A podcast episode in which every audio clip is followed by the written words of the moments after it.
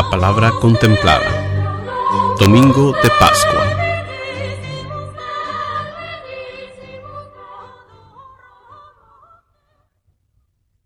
Lectura del libro de los Hechos de los Apóstoles.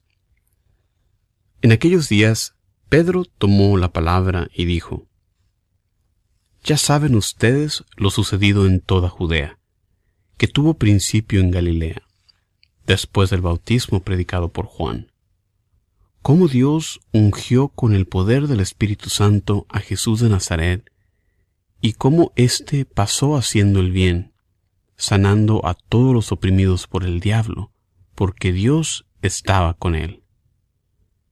Nosotros somos testigos de cuanto él hizo en Judea y en Jerusalén. Lo mataron colgándolo de la cruz, pero Dios lo resucitó al tercer día y concedió verlo, no todo el pueblo, sino únicamente los testigos que él de antemano había escogido, a nosotros que hemos comido y bebido con él después de que resucitó de entre los muertos. Él nos mandó predicar al pueblo y dar testimonio de que Dios lo ha constituido juez de vivos y muertos. El testimonio de los profetas es unánime, que cuantos crean en Él reciben por su medio el perdón de los pecados. Palabra de Dios. La respuesta al salmo de este domingo es, Este es el día en que actuó el Señor, sea nuestra alegría y nuestro gozo.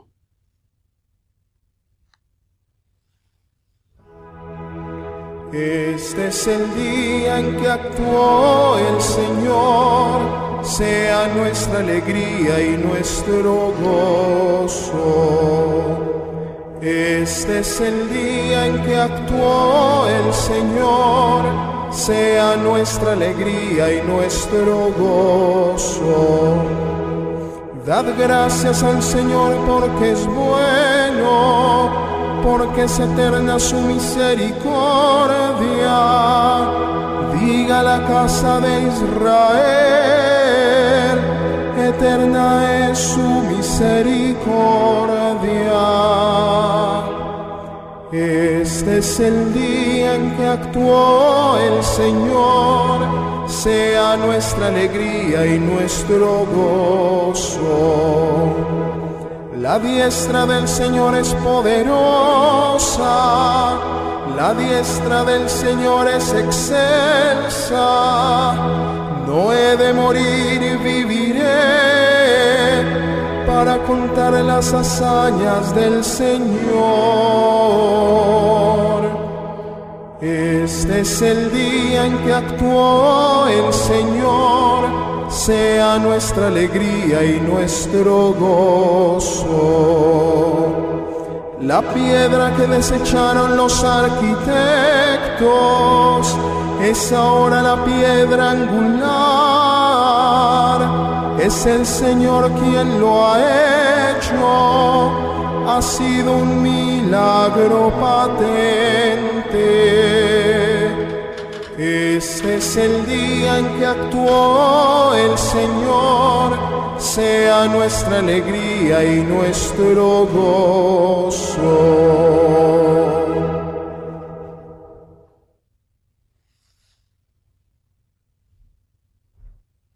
Lectura de la carta de San Pablo a los Colosenses.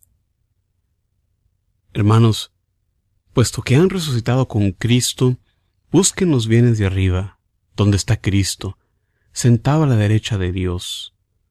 Pongan todo el corazón en los bienes del cielo, no en los de la tierra, porque han muerto y su vida está escondida con Cristo en Dios. Cuando se manifieste Cristo, vida de ustedes, entonces también ustedes se manifestarán gloriosos juntamente con Él. Palabra de Dios.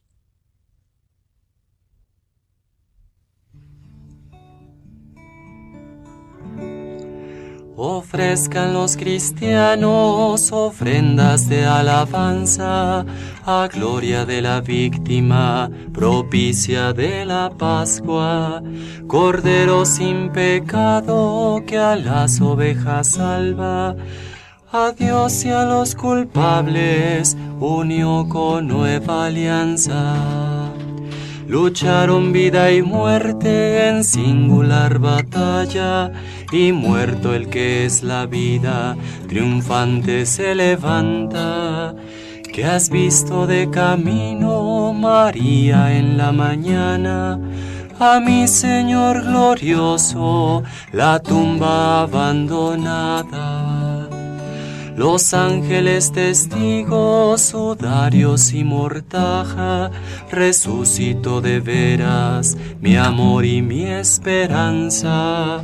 Venida Galilea, allí el Señor aguarda, allí veréis los suyos, la gloria de la Pascua. Primicia de los muertos, sabemos por tu gracia que estás resucitado, la muerte en ti no manda. Rey vencedor, apiádate de la miseria humana y da a tus fieles parte en tu victoria santa.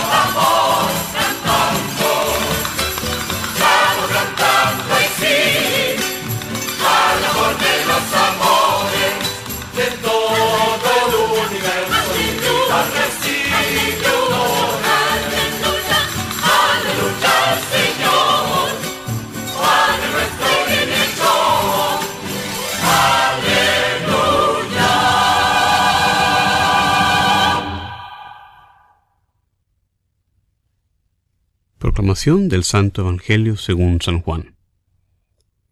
El primer día después del sábado, estando todavía oscuro, fue María Magdalena al sepulcro y vio removida la piedra que lo cerraba.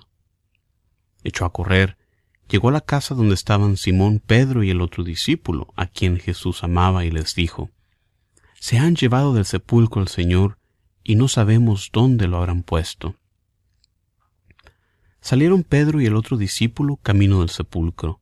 Los dos iban corriendo juntos, pero el otro discípulo corrió más a prisa que Pedro, y llegó primero al sepulcro, e inclinándose, miró los lienzos puestos en el suelo, pero no entró. En eso llegó también Simón Pedro, que lo venía siguiendo, y entró en el sepulcro. Contempló los lienzos puestos en el suelo y el sudario, que habían estado sobre la cabeza de Jesús, puesto no con los lienzos en el suelo, sino doblado en sitio aparte. Entonces entró también el otro discípulo, el que había llegado primero al sepulcro, y vio y creyó. Porque hasta entonces no habían entendido las escrituras, según las cuales Jesús debía resucitar de entre los muertos. Palabra del Señor.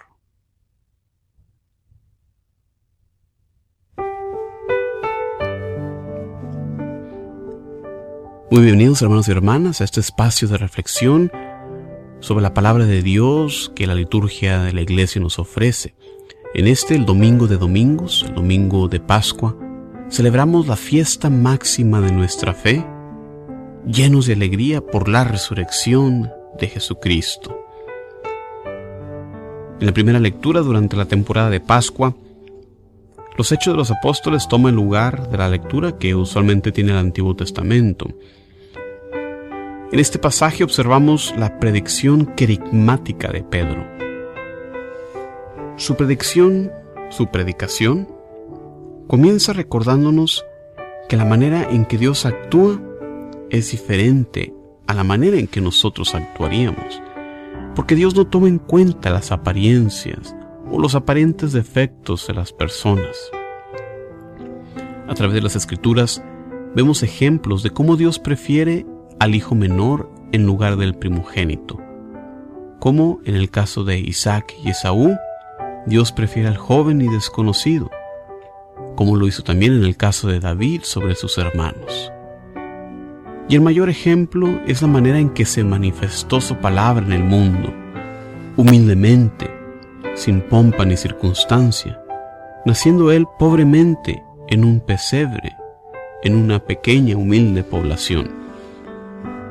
De la misma manera actuó Dios en su triunfo sobre el enemigo, no de manera vistosa o aparatosa, sino pasando por lo que pareciera una humillante derrota en la cruz. Hermanos y hermanas, Jesús ha vencido a la muerte y nos ha abierto las puertas del cielo. En la Pascua celebramos su victoria y nos alegramos porque con su resurrección nos muestra nuestro propio destino, la vida eterna en comunión con Él. Para los que creemos en Jesucristo y nos apegamos a su voluntad, nos espera la vida eterna. La maldad de este mundo es muestra de la desesperación del enemigo que ya se sabe derrotado.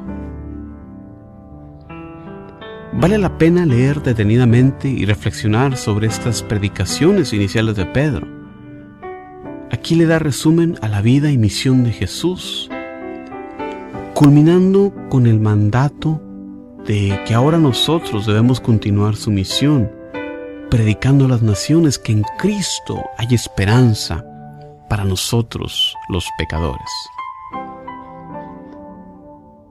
En la segunda lectura de la carta a los colosenses se nos recuerda que para nosotros que vivimos en Cristo, los resucitados por el bautismo, Estamos llamados a vivir con la vista al cielo, es decir, viviendo de acuerdo a la manera que Cristo nos enseñó. Los que no tienen esta esperanza viven aspirando las cosas terrenales, la riqueza, la popularidad, el poder. Con el bautismo, Dios nos ha dado la gracia de abandonar las cosas de este mundo y seguirle a Él. Vivimos esta vida de acuerdo a nuestro objetivo, nuestra meta, llegar a compartir la eternidad con Dios en el cielo. Con su muerte en la cruz Jesucristo triunfó sobre la muerte y nos ha compartido la vida eterna. Esto es lo que celebramos en la Pascua.